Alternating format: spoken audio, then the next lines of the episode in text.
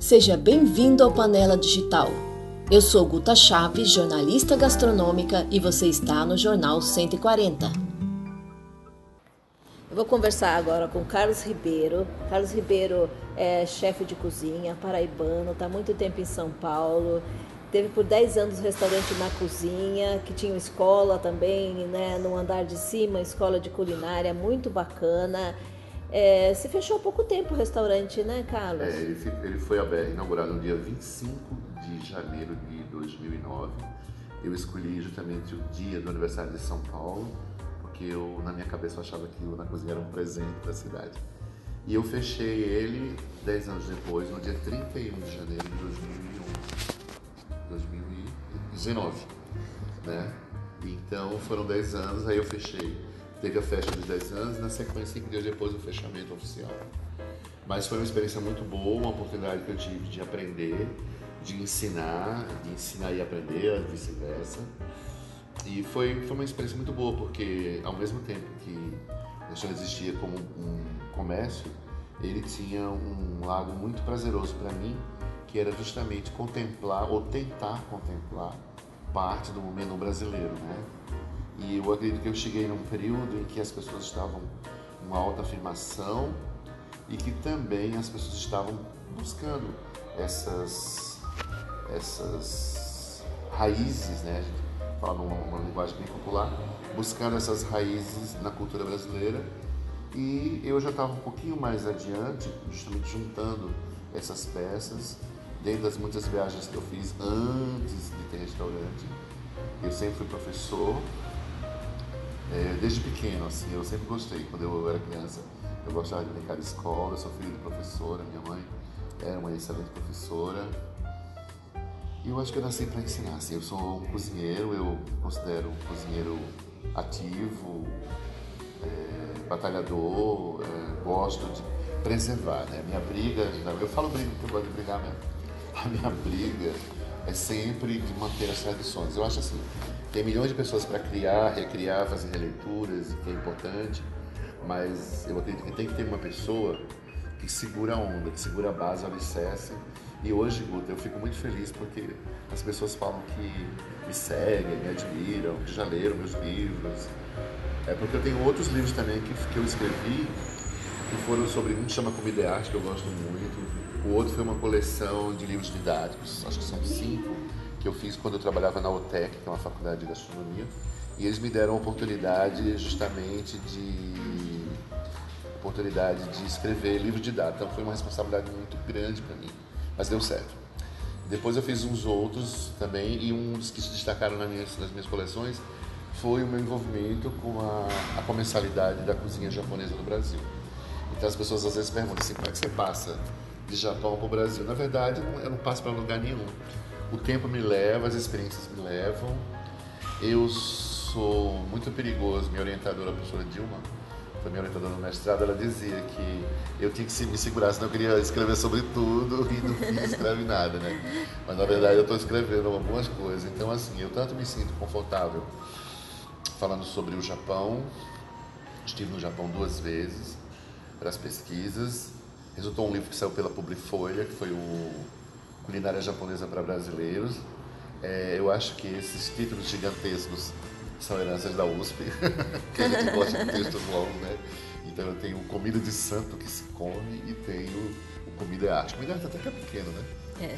Comida é Arte, ele foi um trabalho de TCC de um aluno meu e que virou um livro muito interessante que a referência era as obras de arte que, re, que relatavam as, as comidas, as obras de arte de, que tem assim mesas de comida e a gente se, se pegou muito também na, na Tarsila do Amaral, né? no, no ciclo dela das fazendas, das frutas, né? Então foi um livro muito bonito e ele esgotou rápido e é uma pena, parece que, assim, já conversei com a editora e tal, não sei o quê. Talvez um dia ele saia de novo, porque é muito, esse é um dos meus orgulhos. E... Ah, eu queria ver esse livro, viu? Comida é arte. Deve eu acho que agora eu vou ter um pouco mais de tempo para essas coisas, mas agora tenho um proje outros projetos também que estão já em andamento. E isso faz com que a gente pense diferente, né? Ou então pense aquilo que dá tempo. Então, e você está fazendo, tá falando, falando nisso, né? Falando é. nisso, Bom dia, Carlos. Bom dia. Eu sabia que eles são muito, eu sou muito popular aqui. Falando nisso, Carlos, é, a gente está é, você, você lançou em 2018 Comida de Santo que se Come, né? Uhum. Que você, tinha acabado, você acabou de falar. Conta um pouquinho sobre, sobre esse projeto, né? Que era um sonho que você acalentava há tanto tempo, né? Eu fiquei, acompanhei essa, essa novela do livro, né? Sim. O Comida de Santo que se Come, ele levou mais ou menos seis anos ou até um pouquinho mais para ser materializado como livro. Ele começou num dia que eu estava com professor Wilson Caetano, que coincidentemente ele é, coincidentemente ele é meu babalorixá e ele é professor em estudos da religião e história da alimentação afro-brasileira. E um dia a gente estava lá no restaurante, sentado conversando, e ele comeu um bolinho de feijoada que eu fazia e ele queimou o céu da boca. Nesse queimou o céu da boca surgiu a palavra, ai, a comida de santo que se come, não sei o quê. Daí eu falei assim, vamos escrever um livro? Ele disse, vamos.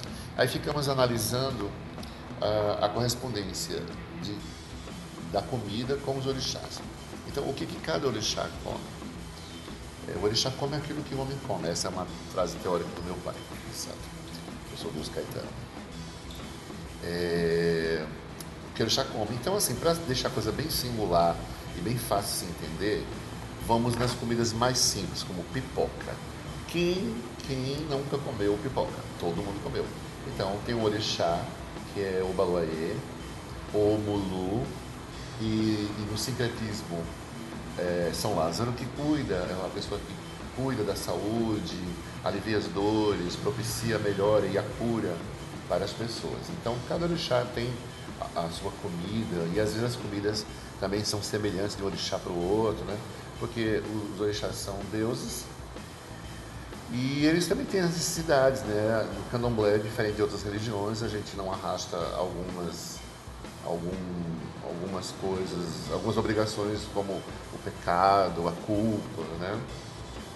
O candomblé a gente acredita muito na lei do retorno, fez por aqui, por aqui, vai resolver. Então, os deuses também procuram o seu, seu aperfeiçoamento. E a comida é uma delas, tem coisa mais prazerosa, a gente passo o tempo todo falando de comida, né? Você e eu principalmente. Mas os orixás também, eles têm os seus quereres. Tem o seu querer, o seu gostar, o seu não gostar, né? Que está muito na moda hoje, né? Não come, não gosta. Mas eu estou rindo porque eu brigo muito com as pessoas. Todo mundo inventa muita restrição. Mas os orixás também têm. Não a lactose, mas eles têm suas, suas restrições que chamam-se quizilas. Né? As quizilas são restrições, mas que em outras religiões existem também alguns, alguns preceitos religiosos. Eu gosto muito de citar o judaísmo como uma religião que no alimento ele, ele tem esse, esses pré-requisitos né, da, no, no, processo alimentar, assim como os adventistas, que também tem um programa alimentar muito interessante, o budismo, é, o shintoísmo, ou seja, todas as religiões mais antigas, o próprio catolicismo, nós temos, assim, eu lembro muito das festas. E a festa que eu lembro mais, assim, de mais tradição lá em casa era a Semana Santa, não era nem a Páscoa.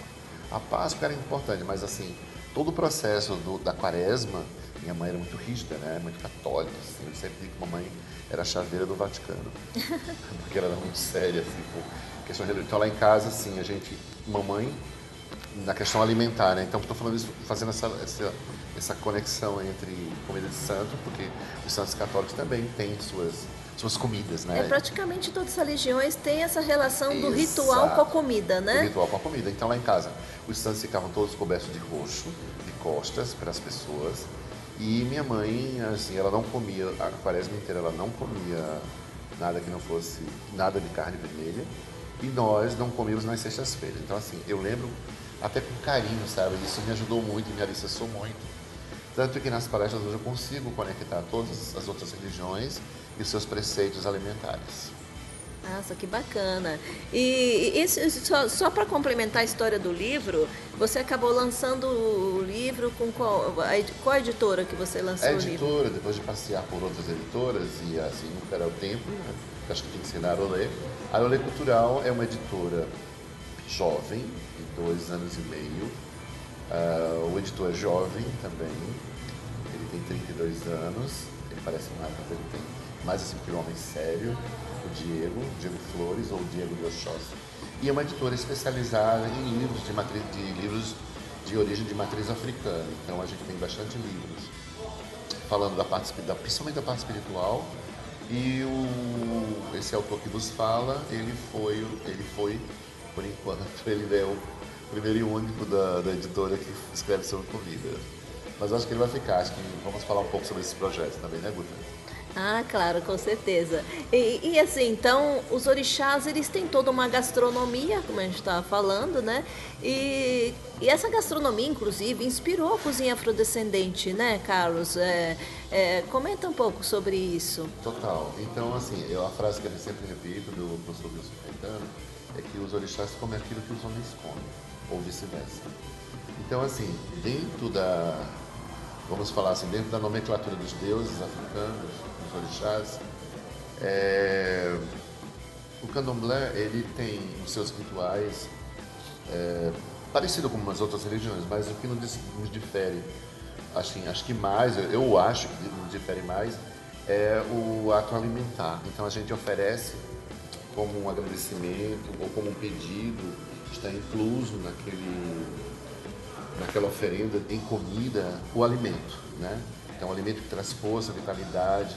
Então, por exemplo, hoje é segunda-feira. Segunda-feira é um dia dedicado ao orixá, pessoalmente especial, ao orixá Exu, que, eu, que abre todos os caminhos. A, a, capa do meu livro, ele é um prato para Exu. E ele sempre é o que come primeiro no candomblé. Você tem Oxalá, que seria o Deus máximo, mas Exu ele é um grande mensageiro e ele come na frente dos outros, inclusive. E ele é um excelente cozinheiro também. Ele tem características Olha. de um bom cozinheiro. Ele é o homem das sete portas, é um homem que vai ao mercado fazer as compras. E depois, se vocês se interessarem, podem pesquisar, ler mais, saber mais sobre esse orixá. Até porque ele cuida de comprar os alimentos, ele cuida é, de agradar, ele gosta de agradar mas também se você promete para ele, tem que fazer. Então, uma comida de Exu, por exemplo, é o que chama de padê, é uma farofa feita de dendê, e ele gosta muito de carne. Então, por isso que aqui na capa tem esse pedaço de carne bem grande e as pimentas aqui. Carlos, então a gente estava falando de Exu, né? É... E você, é, é engraçado, você estava falando dos pratos que, que, que faz o Exu, né? Você estava falando da carne com a farofa. Exato, esse é o prato favorito dele, a pimenta também, a cachaça. Então, os alimentos eles circulam para em oferenda e ele é um orixá generoso, porque ele come de tudo. É porque é, é engraçado, né? Porque quando fala de Exu, as, muita gente tem, tem uma, uma, uma, visão de Exu que Exu é bravo, é, né? Ele é bravo, faz o mal. Faz uma relação de Exu com, né? Com outros seres difíceis, né? É. Na verdade, ele é um grande anjo e, na verdade, as pessoas que são praticantes do candomblé, elas querem mil Exus na vida dela, porque, vamos assim, agora fazer o sincretismo, ele funciona ali como os anjos, como um anjo, né? Um guardião que vai na frente, ele vai na frente de todos os orixás, ele que cuida, existem algumas passagens, algumas passagens do, do candomblé em que ele... É, ele é o grande conhecedor dos alimentos e ele prepara os alimentos para outros orixás, inclusive na questão de livrar de um envenenamento, de uma maldade que queira se fazer, ele come primeiro. Agora, ai de você se prometer uma coisa, ele é interesseiro, ele é justo, ele é bom, ele é generoso, ele cuida de todo mundo, ele abre os caminhos.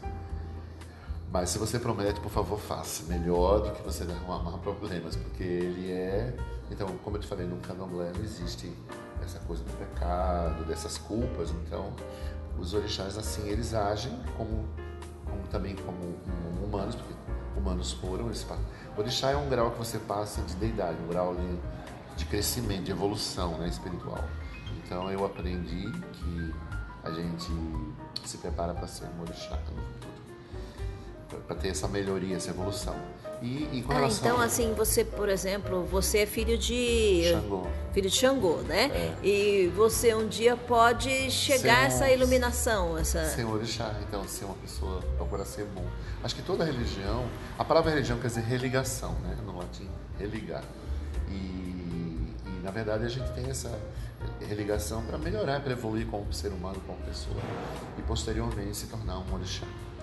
Mas voltando ao Exu, é, ele come de tudo e até a gente brinca muito que as pessoas que têm bocona para comer, comem de... Não tem problema com nada. O que você comer, eu como tudo. Então a gente fala assim, nossa, fulano é um boca de Exu porque come de tudo, né? E Exu realmente ele come. É o único orixá que não tem restrições nos alimentos. Ele realmente come tudo, experimenta tudo. É, como eu já falei, ele é um grande conhecedor e ele, ele, ele tem, é uma pessoa que sente prazer em servir, em ajudar. E ele tem essa ligação entre o céu e a terra e sem ele nada se faz. E qual é esse prato aqui que você fez?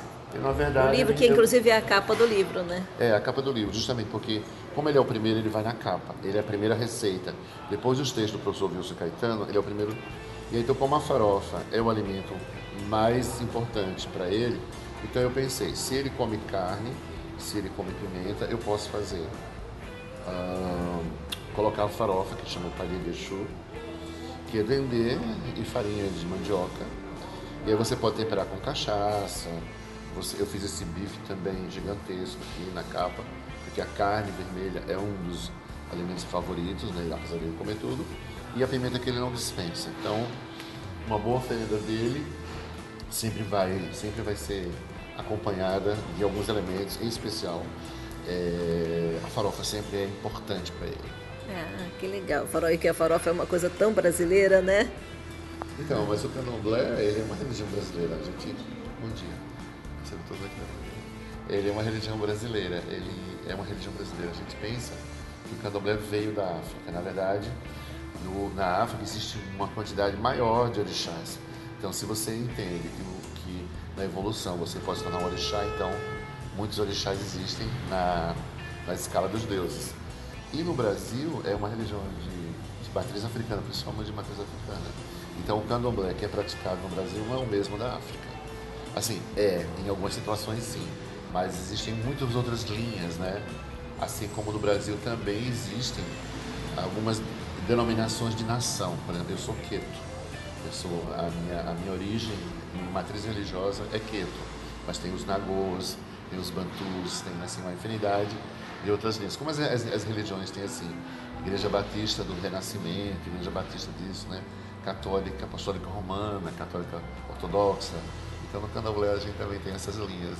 Eu sou, minha linha, minha nação é Queto. Queta. E aí o, e o orixá ele vai se adaptando também a, a, a, aos filhos, né? Que né? Então, Sim. de repente, essa questão afrodescendente, da, né? Que foi essa toda uma culinária que foi se desenvolvendo aqui. Sim. Né? Junto com, com essa adaptação. Com essa né? adaptação. E essas recriações, por exemplo. Existem muitas comidas que vieram com os africanos na passagem para o Brasil e que por não existir alguns ingredientes, por exemplo, a mandioca não é um produto africano, é um produto brasileiro, né? Talvez seja o mais brasileiro de todos, né? Você que além de jornalista é uma grande pesquisadora da história da alimentação, é, a mandioca, ela por sua vez, ela se adaptou a alguns pratos, como o bobó de camarão, né? Que, mas o bobó de camarão, a receita original africana, ela é feita com inhame, chama ipeté. Né? Então, em muitos pratos aparecem com inhame, e o inhame, aquele grande, aquele grandão assim, ele foi trazido também pelos africanos, né? Assim como a melancia, que a gente acha que não, mas quem trouxe a melancia para o Brasil vieram, vieram na sequência dos africanos. E assim como uma série de outros produtos. E aí foram se adaptando no Brasil. Por exemplo, tem um prato que eu acho muito interessante, que é o arroz de alçá.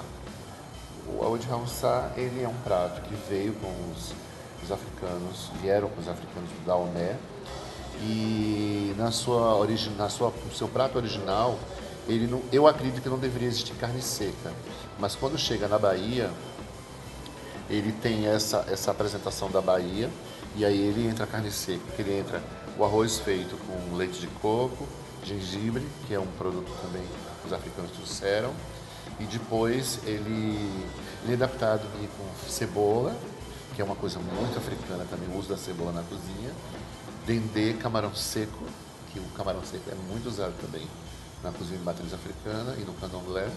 Boa parte das receitas dos orixás é isso. Mas tem a inserção da carne seca. É um prato que eu adoro de paixão, adoro fazer, porque é um prato convivial, né? Que as pessoas compartilham entre si esses pratos.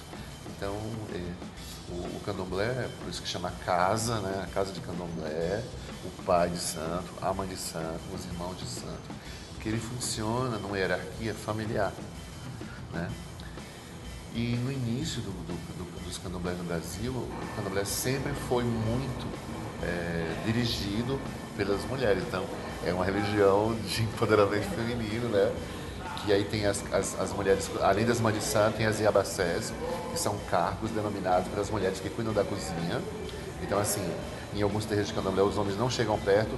E esse cargo nunca, que eu saiba, pela hierarquia, nunca foi dado a homem cargo de cozinheiro da casa. Você pode até ajudar, mas tem aquela pessoa da sabedoria, do conhecimento que foi escolhida para isso. Então você pode ver na nossa conversa o tempo inteiro a grande ação religiosa de aproximação é a cozinha. Tanto que no, no, nos candomblés, de um modo geral, a primeira festa do, da, do elenco das festas de agradecimento dos orixás começa com a festa de Exu, que chama-se a festa da cozinha. E a festa acontece no terreiro da, na cozinha do terreiro para o salão onde se dança, né? Porque no candomblé também a dança é uma forma de se contemplar e, e conversa, dialogar com o orixá. E nesse sentido, o, a comida você vê como ela é primordial. Chama-se, eu acho tão bonito, porque chama Festa da Cozinha. E nessa festa da cozinha, cada casa de santo tem o seu jeito de fazer a festa. Lá a gente dança em torno do fogão. Lá no dia a gente leva de presente para o orixá e para casa coisas da cozinha, sal, açúcar, vassoura, pano de prato, assim, são as coisas que o terreiro usa, né? Mas que a gente oferece e agradece ao orixá. E é muito bonito porque tem as cantigas específicas para aquele ritual, é, se tem comida específica, apesar de que come tudo, mas uma farofa sempre vai ter, né? Então, como você falou, é uma religião que o produto que a gente mais ama é a farofa, assim, um dos mais apaixonantes. Né? É difícil um brasileiro que não coma uma farofinha com alguma coisa, né? É verdade. Essa semana eu escutei uma coisa muito interessante, estava voltando do Maranhão no, no, no Uber, e o rapaz falou que as crianças comem manga com farinha, comem abacaxi com farinha. Eu achei isso muito bonito.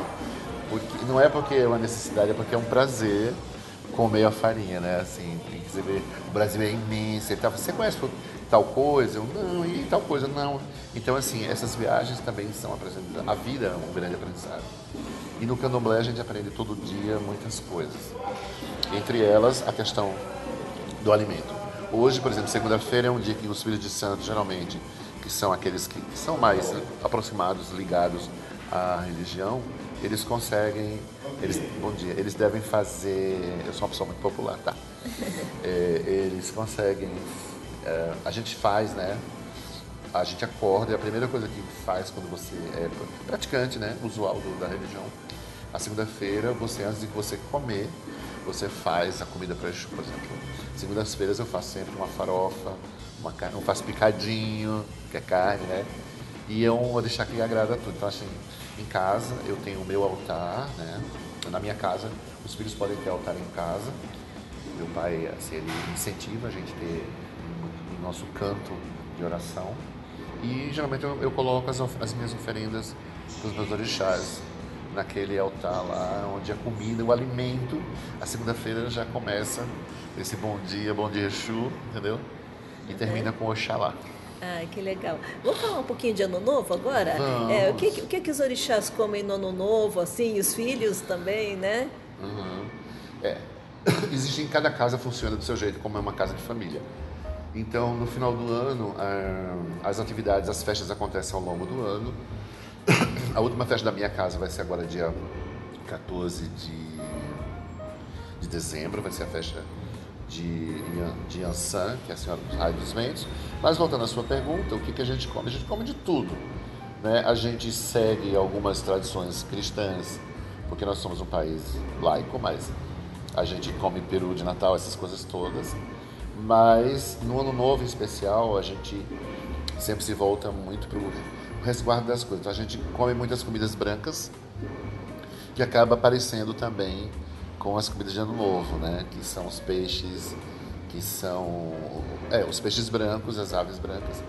E a gente não, assim, no candomblé a gente curte com a família, fica com a família, a sua família, mas eu já tive a oportunidade de passar o ano novo na casa do meu pai, lá em Salvador.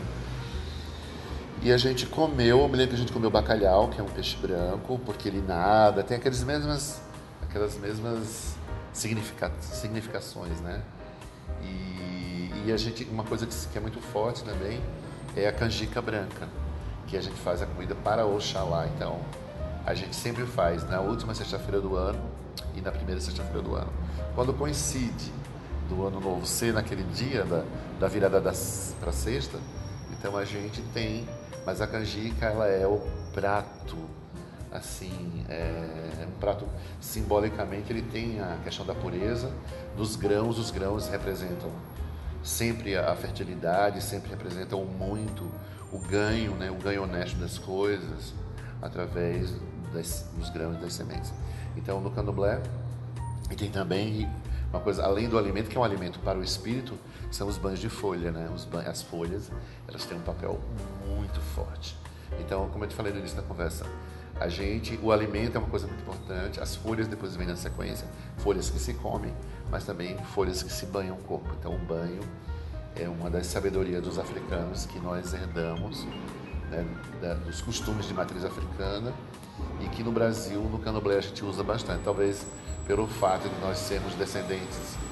A gente aprende né, que os índios gostavam de tomar banho nos rios, né, que o nosso, o nosso hábito de banho vem muito dos indígenas, mas também esse banho, esses banhos de folhas, eles trazem justamente essa limpeza do corpo para equilibrar o corpo e a alma através dos banhos. Então, os banhos, eles são contínuos ao longo do ano, mas em especial no ano novo, geralmente a gente cuida desses banhos específicos. Né? Essas né? folhas são do quê? São folhas, folhas tem, tem, as folhas têm significados. Né? Cada folha tem um significado. Existe até um livro do, do Diego, que é o editor da Arolê, o editor-chefe, que chama O Poder das Folhas, e outro livro chamado A Magia das Folhas, e tem um terceiro que eu não sei se já saiu que também é. Todos eles retratam e falam, desde as folhas como ingrediente de comida, você vê que o candomblé sempre fica dentro da comida, né? como de fazer chás para curas e para um banho para limpar o corpo, para sustentar a alma. Então a gente fica na canjica, nos banhos, nas deformações, também feitas através de folhas. Então, o Ano Novo é um período também para nós do candomblé de reflexão da alma, mas assim, o Candomblé nos ensina que devemos refletir isso diariamente, né? Então acho que isso faz com que a pessoa tenha o seu axé em dia, no sentido de que você está em comunhão. Acho que toda religião, como eu falei, religião é ligação, e, e é preciso que haja um exercício, independente de ser candomblé. Eu acredito que todas as religiões, elas, quando você é um praticante, um religioso, você estuda, você se dedica, você na verdade colhe, ainda, ainda mais que a gente pensa muito na lei do retorno, né? Que se faz para que se resolve. Eu acho paga uma palavra muito pesada, que se paga, né? Mas assim, é a lei do, do retorno. Isso é, é, é, considerado assim, ah, vai fazer isso para uma pessoa, vai desejar o mal, vai. A gente aprende, né? Eu tive educação católica na infância e dizia-se que assim, ah, você não pode pensar mal, porque quando você pensa mal, você já peca. Então, eu não gosto muito dessa coisa do pecado, mas é uma tradição, é um dogma dentro da Igreja Católica, é um preceito. Mas isso faz a gente aprender a respeitar. Então, se fala muito de respeito. O respeito também eu considero como exercício. Respeito pela comida, respeito pelos alimentos, respeito por quem faz. E como é que é esse respeito? É quando na sua mente você sempre vai lembrar que o que você fizer que não agradar o outro, que for ruim para o outro, você está naturalmente desrespeitando, né? Então pode ser até como nossos pais falam, né? Pensou mal, você tem a história do pecado. Então o alimento, ele tá sempre, você vê na nossa conversa, o alimento ele está sempre junto é, do povo de santo, né? Do povo de candomblé, porque ele faz parte. Eu sempre digo nas minhas apresentações que quando você é gerado, você está na barriga da sua mãe, você está dentro de um Deus, né? dentro de um templo. E você tem uma ligação religiosa com o alimento. Assim, a, mãe come, naturalmente, a comida é dividida entre, pelo cordão umbilical. Quando corta, o primeiro ato depois que você nasce, você vai pegar o peito da mãe. Então, é um processo alimentar. Durante a vida, você corre atrás de uma série de coisas que o alimento te envolve para você ficar de pé. E quando você fica velhinho, você vai para as papinhas. Quer dizer, você tem um processo de novo lácteo, macio, cremoso, né? Então a vida toda o alimento ele é fundamental, ele é importante. E, e com relação a, a, ao ano novo, ainda tem um, orixá que representa essa passagem do ano, essa, é, esse novo momento né, que começa? Ah, existe uma, uma coisa muito importante que hoje no popular, são, é o orixá que vai reger aquele ano. Então, ah, como o Brasil um país assim de muitas religiões, de muitos sentimentos, e eu particularmente acho isso muito bonito. Antes as pessoas se preocupem com esse tipo de coisa do que se preocupar em fazer a maldade, né? Então, uh, existe para cada ano um orixá que vai reger, um ou dois orixás que regem. Existem alguns terreiros que já anunciam é, o orixá que vai reger durante todo aquele ano. Mas, na verdade, é assim, cada casa joga para dizer quem rege, assim pensa, na minha casa se pensa assim. Tanto que meu pai fala assim, não preste, por enquanto não, não a gente não é regida pelo orixá que as redes sociais, lá vem as redes sociais, né? As redes sociais é, divulgam. Por exemplo, eu escutei já que o próximo ano é Xangô, mas não sei. Então, quando é Xangô, é um, é um orixá da justiça. Então, assim, as coisas são cobradas muito ali para a justiça. Esse ano, o segundo, né, se popularizou nas redes sociais, que era o ano de Nanã. E realmente, se você. O Nanã é o orixá, um dos orixás mais velhos do panteão dos, dos orixás. É o orixá da, da criação, do barro, da lama e também da morte, assim, um pouco da morte. E ela e diz assim em algumas passagens que ela é ela é dura na morte, ela é impiedosa. E nós vimos esse ano, como foi trágico o começo dos anos, das barragens que explodem, que a lama toma conta, coincidências ou não, é assim, né? Então, na verdade, assim, a gente cultua muito o Deus Supremo, que é o Oxalá, que corresponderia a Deus, né? O Deus, o Pai. Hum, é que esse que, assim, a gente sempre se concentra a, em Oxalá, e aí depois, no dia seguinte, o Pai de Santo geralmente joga, na minha casa, joga no café, depois do café da manhã, ele joga. No dia primeiro. No dia primeiro, depois do café da manhã, a gente tem a comida de novo, né? A gente sempre tem cafés da manhã gigantescos, assim, com 40, 50 filhos que estiverem presentes, 20. Mas o café da manhã é uma coisa muito gostosa nos terreiros de Candomblé. No meu terreiro, eu já estou lá há mais de 10 anos, acho que 12, 14 anos, e sempre vou às reuniões, né, que são as reuniões festivas, e elas são sempre regidas e regadas por muita comida. E o que, que se come nessas festas? Principalmente na Diana Novo, a gente come muito bolo de, de, aquele bolo branco de tapioca, pães feitos por lá, muita batata doce, inhame. Aí tem os, os normais, comidas assim, conviviais, né? Tipo queijo, presunto, pão francês, né? Mas muito suco, a gente evita beber refrigerante, não aconselha. Então, existe também uma preocupação do alimento como uma forma também de manter o corpo. Então, as comidas são comidas comuns, mas, mas tem algumas que são ligadas à ritualística do sagrado, que a gente chama de banquete sagrado, né? Que são as comidas de alguns. No caso de Oxalá, sempre vai ser a canjica branca. E, e, no geral eu vejo nas outras festas, é comum em algumas casas que não são casas de outras religiões, que as pessoas têm a lentilha, mas tem a canjica branca, tem sempre os grãos, a romã, né? Então todos esses, esses pensamentos, é, digamos, de proteção e evolução espiritual, eles estão sempre voltados ao fazer bem, ao estar bem. Então uhum. a gente tem, como todo mundo, o ano novo com uma renovação e a gente na sequência a gente fica sabendo né, qual orixá que vai reger naquele ano. Então, eu estou curioso para saber o próximo. Então, é só, só mesmo no, no ano novo que se sabe, Na né? Minha... Só estamos é, é, nessa. Tem essa expectativa de Xangô, mas não sabemos, né? Não sabemos, mas se você já der uma procurada nas redes sociais ou no Google, você vai ver que muitos orixás, ou muitos babalorixás já falam do que é natural, de que já jogaram para ver cada casa, cada casa age de um jeito, né? Então já vão estar falando assim, de repente quando você for soltar essa matéria, você já vai deve estar sabendo em algumas situações, e às vezes coincide mesmo nos jogos Não é tendencioso, mas às vezes, porque é o orixá que está regendo, então acaba chegando. Verdade.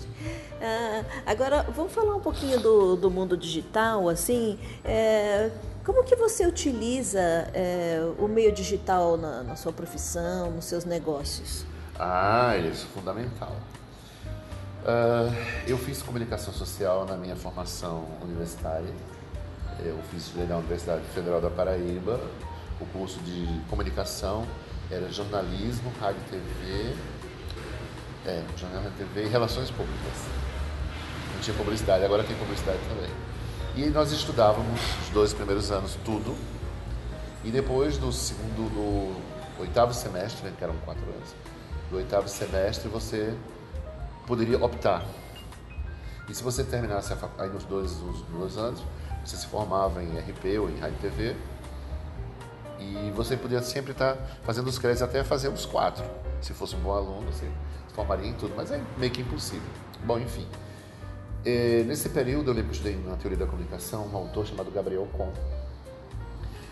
Ele é de formação, de, formação sociológica, de sociologia da comunicação, e ele falava uma coisa que me caiu a ficha, assim, tem ficha coisa velho, caiu a ficha, né? Que não existe mais nem ficha, telefone.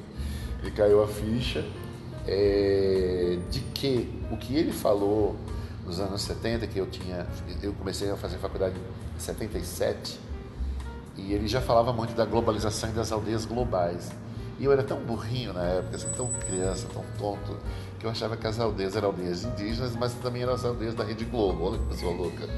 É porque eu era muito novo, mas assim, hoje vendo tudo isso, vendo também que os, esses estudiosos, eles trabalham também assim com como a gente trabalha no mundo espiritual, no mundo mais religioso, dessa coisa das previsões né, futuristas, de, de direcionamento, de mundo, de comunicação. Então, quando foi nos últimos, sei lá, 4, 5 anos, eu comecei a ver que o Gabriel, que o Gabriel Com tinha falado sobre as aldeias globais e a socialização da comunicação, eu fico muito, não digo chocado, eu fico surpreso, cada dia me surpreendo e já estou me acostumando a ver uma criança de X anos de idade e que ela liga ou faz uma live e ela conta o que ela quer.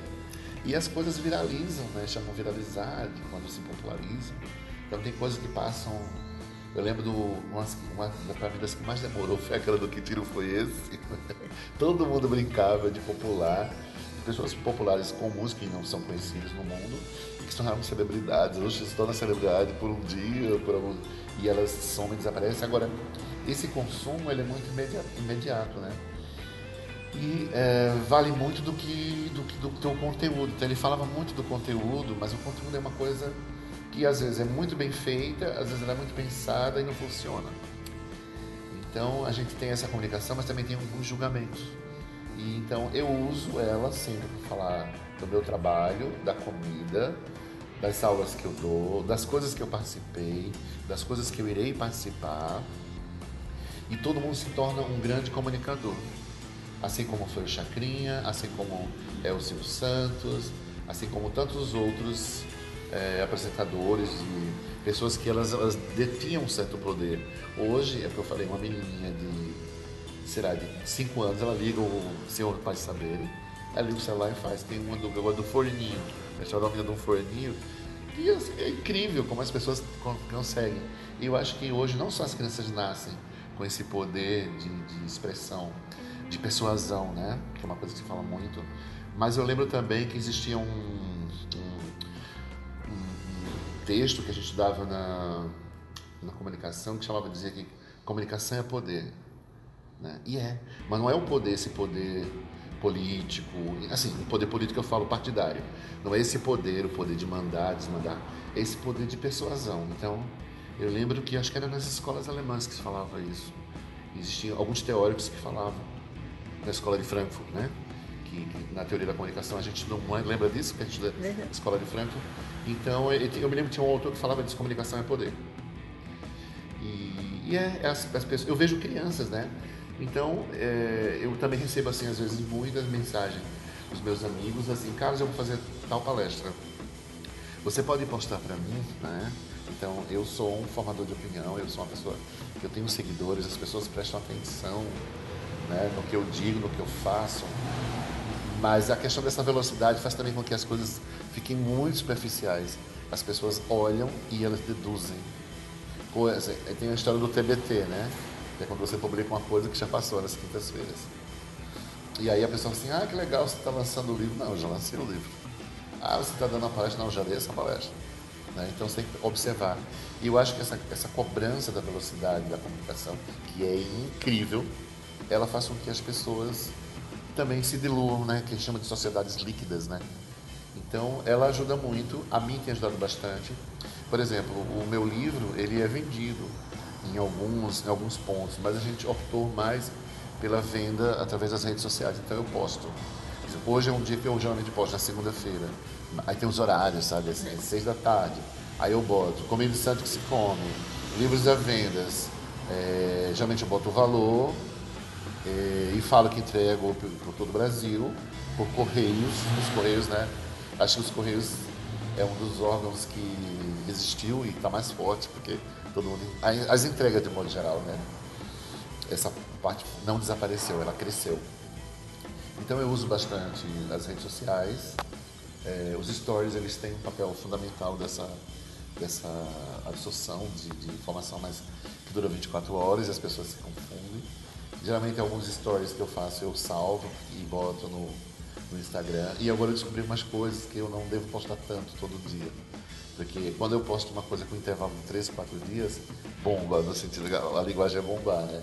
Então eu coloco nos stories e aquele que eu achar mais relevante eu faço um resumo do, do acontecido, né? E eu senti isso antes de ontem, quando eu viajei para o Maranhão para fazer falar sobre a comida de santo que se come, né? Porque esse livro maravilhoso, ele tem percorrido o país inteiro e pelas redes sociais eu escuto o lado bom da ainda bem que escrevem coisas boas, assim, que maravilha, que livro incrível, você fala bem, você é uma pessoa simples. Eu falei, gente, mas se eu fosse simples, eu ia ser o quê? Arrogante, né? E não faço esse papel do, do teatrinho. Do...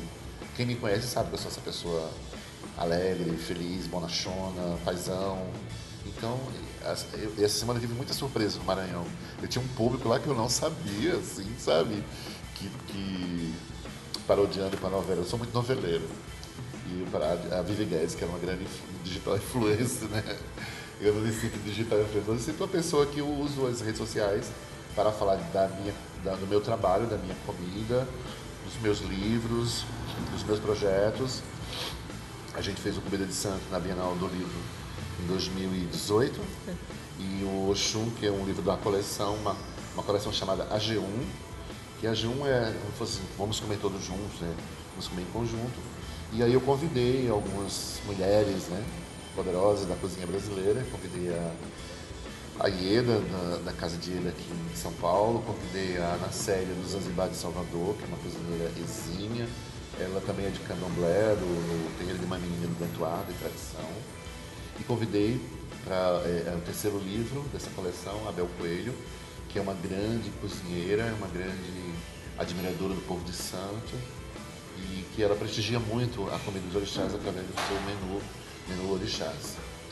Então, eh, as redes sociais elas têm funcionado muito no sentido de divulgar, de fazer, de, tornar, de comungar essa comunicação Aliás, falando nisso, é, a gente falou, então você tem essa coleção que você vai começar agora, acabou é. de sair o Oxum, né? O Oxum foi lançado. Que, que vai, tipo assim, como você disse, comida de santo que se come é uma atriz, né? E agora Isso. você está lançando uma coleção com cada orixá, orixá, né? Com convidados. Esse aqui, para minha felicidade, ele foi lançado na Flip e foi muito bonito, porque eu pude estar junto com mais duas autoras, né? É a Ieda, que mora aqui em São Paulo, e Abel Coelho. Nós tivemos uma palestra a céu aberto, assim, na frente do mar, apesar de que hoje é um orixá de rio, de águas doces, mas foi bonito, assim, sabe, dar uma palestra, assim, num espaço aberto, assim, sabe, foi bem interessante. E foi na Flip. Aí depois ele foi lançado também, o na Bienal do Livro do Rio. Então, assim, esses dois livros só gostam de bienais, né? Ah, que delícia, é, né? Só, vai... só, só, só brilho, só né? Brilho, né? Você vê a capa, né? A capa com tem ouro. Então, provavelmente, esses três do próximo ano, esse ano agora já é o ano da Bienal, no próximo ano. É, 2020, né? 2020, provavelmente a gente vai ter já pronto Emanjá, Eu acho que eu sei. O Diego, ele é muito assim, antenado, ligado. Ele é capaz de dizer, não, vamos. Ele é capaz de ficar legal, sabe? Capaz. Ele vai querer lançar os três e quem sabe. Então, Oxum e Emanjá? Oxum já tá ok, né? Oxum tá ok. É, vai... Emanjá, a previsão é agora para fevereiro, por causa dos festejos de Emanjá. Setembro seria Ibejes, seria Cosme Damião, na no Secretismo. E por último, Yansan. Mas eu acho que. Então, eu acredito, imagino, deduzo, pelo que eu conheço do Diego, é capaz do, do Yansan ser lançado também na Bienal. Ah, que próximo. bacana. Os três aparecem lá, por lá. E me fala, é, é, agora, quais são suas redes sociais? A minha rede, aqui eu uso, uso Stories, né? Que ela, tá, todas agora estão conectadas uma com a outra, né? Eu uso bastante. Depois o Instagram, o Facebook. E o meu Facebook é, é ele é conectado, né, assim, com o Twitter, porque outro dia eu recebi uma pessoa falou assim que eu era muito simpático no Facebook, mas eu não fazia comentários no, no Twitter. Eu perdi o hábito de usar o Twitter, mas que, pelo que eu entendi, assim, eu fui um dia fuçar, é, o que eu posto geralmente uma vai para outra, elas conversam, elas alinham entre si. E o meu, o meu endereço é muito grande, é porque muitas vezes você quer fazer assim bem pequenininho, Guta Chaves, né? Mas aí já tem uma Guta, já tem um Carlos Ribeiro, então o meu é chefe Carlos Ribeiro na cozinha. Forno que eu consegui. Todo mundo. Esse é no, no Instagram e no Facebook? Todas as redes, é chefe Carlos Ribeiro Não, na cozinha? então, acontece coisas diferentes, mas como eu te falei, como elas se integram, eu acho que acaba dando certo. Uma liga para outra. Mas o, no Instagram é chefe Carlos Ribeiro na cozinha. E aí esse pessoal que é digital, influencer, fala pra mim, não, mas não pode, isso é tão grande, tinha que ser CR na cozinha. Eu falei, bom, agora já tá. Eu não vou mexer mais nisso, né? Ah, eu tenho um chamado Comida de Santo que se come. Lá eu só publico coisas relacionadas à literatura, à alimentação do candomblé ou atividades similares. Esse Comida de Santo, eu demoro a postar lá, porque a coisa é muito específica. Ontem eu postei uma, uma, um projeto de dança e arte de, das danças afro-brasileiras no, no, Maranhão. Aí eu, eu, um amigo meu filmou, mandou e eu coloquei. E, porque eu viajei no Maranhão, voltei ontem. E era uma festa bonita de rua, assim, com a dança dos orixás. Então, esse, eu acredito que muitos outros livros vão sair frutos também, não só os meus, mas de outras pessoas. E uma das coisas, uma das grandes recompensas, além do livro, é, do livro, das palestras, né, que é uma forma, uma forma de trabalhar com prazer, é ver a quantidade de, de alunos de graduação fazendo seus trabalhos de conclusão de curso com o meu livro. E eu sou chamado para, para as bancas, quando é aqui em São Paulo, eu vou. Então eu fico muito feliz quando eu vejo que meu livro tem um valor, uma importância. Às vezes eu vou dar palestra. Esse ano em maio eu fui dar uma palestra na ETEC, lá em, na Santa Efigênia. E tinha um monte, eu tinha um fã-clube de alunos, de TCC. Ah, muito legal, me né? Então, a gente sente obra útil, né? Assim, chegamos num momento importante da gastronomia brasileira e principalmente essa parte, você que é jornalista e escritora, essa parte que dessa necessidade de ter isso escrito, né, no nosso a nossa plataforma de conhecimento e hoje vou deixar o conhecimento mais acessível através de uma busca pelas, pelas, pelas redes sociais e pelas plataformas onde você está envolvido. E hoje em dia também algumas plataformas de, de gastronomia, elas me chamam para fazer justamente coisas relacionadas ao Dendê, à Bahia. Todo mundo acha que eu sou baiano e eu sou também. Sou paraibano de nascimento e registro, mas a minha alma é muito grande, né? Na, na Bahia eu, adoro aquele lugar. Não é à toa que a minha casa de santo é lá e eu tenho grandes amigos lá também. E, e aqui em São Paulo muita gente me associa ao Dendê, então eu acho isso bacana. Ah, que legal. Agora vamos. É o, queria saber algumas palavras assim auspiciosas, né, que o Candomblé tem, né, pensando assim para para 2020, né, para a gente começar assim o ano assim com toda a energia. Olha, acho que para essa simples entrevista a palavra mais forte para a gente é a G1, né, que é, é, é a saudação para o alimento. Outra palavra importante que a gente fala muito é, eu falo que é gíria de candomblé, né? É axé. É uma palavra que se popularizou de uma forma muito bonita, que as pessoas, independente de religião, elas sabem que o axé é uma força muito forte, é uma força de consagração, de agradecimento, de expectativa do, do melhor para vir. Por exemplo, quando a gente fala assim, ah, Guta, eu estou fazendo uma prova e eu espero passar, e você, você me salda assim, axé, né? Tipo, é assim, que te ouçam, né? Que os orixás te ouçam. Então, eu acho que o axé é a palavra como você diz, mais aus, como é? auspiciosa. auspiciosa. E eu, eu gosto porque a palavra axé, ela se popularizou muito de uma forma bonita, de uma forma que todo mundo sabe que o axé é o melhor que pode acontecer, né? É o assim seja, é o amém, né? Que a gente tem nas outras religiões. Então, é, a G1 é bom porque a gente gosta de comer, né? então tem que fazer mais bonito, assim, falar a G1, né? E, e aí a gente, essas não são as palavras que eu acho mais importantes. Existem inúmeras, né? Porque todas as palavras são em Urubá. E, mas uh, axé é uma palavra de axé, uma palavra de consagração. Acho que para a gente começar, desejar, trazer, atrair. Né? A gente fala, somos um povo de axé. Quer dizer, a gente é um povo de convicção, nós somos um povo de, de luta, né? de luta, de resistência agora mais que nunca, né? A gente trabalha essa resistência, a resistência para a existência. E, e a gente fala o axé para agradecer, para trazer coisas boas. Então eu acredito que a melhor palavra, assim, a G1 sempre vai ser. Né? Mas axé para mim é a, é, a, a, é a maior lição para a minha vida e, e eu desejo muito axé para outras pessoas e para você também. Ai, obrigada. Então, ó, nos, nas suas refeições do Natal, dando uma G1 para você, a, G, a G1 para todos e muito axé. axé. Muito axé em 2020 para você e para todos nós. Hein? muito obrigada, Eu, Carlos. Obrigada por participar do Panela Digital dessa semana. Para ajudar em nosso propósito, curta e compartilhe.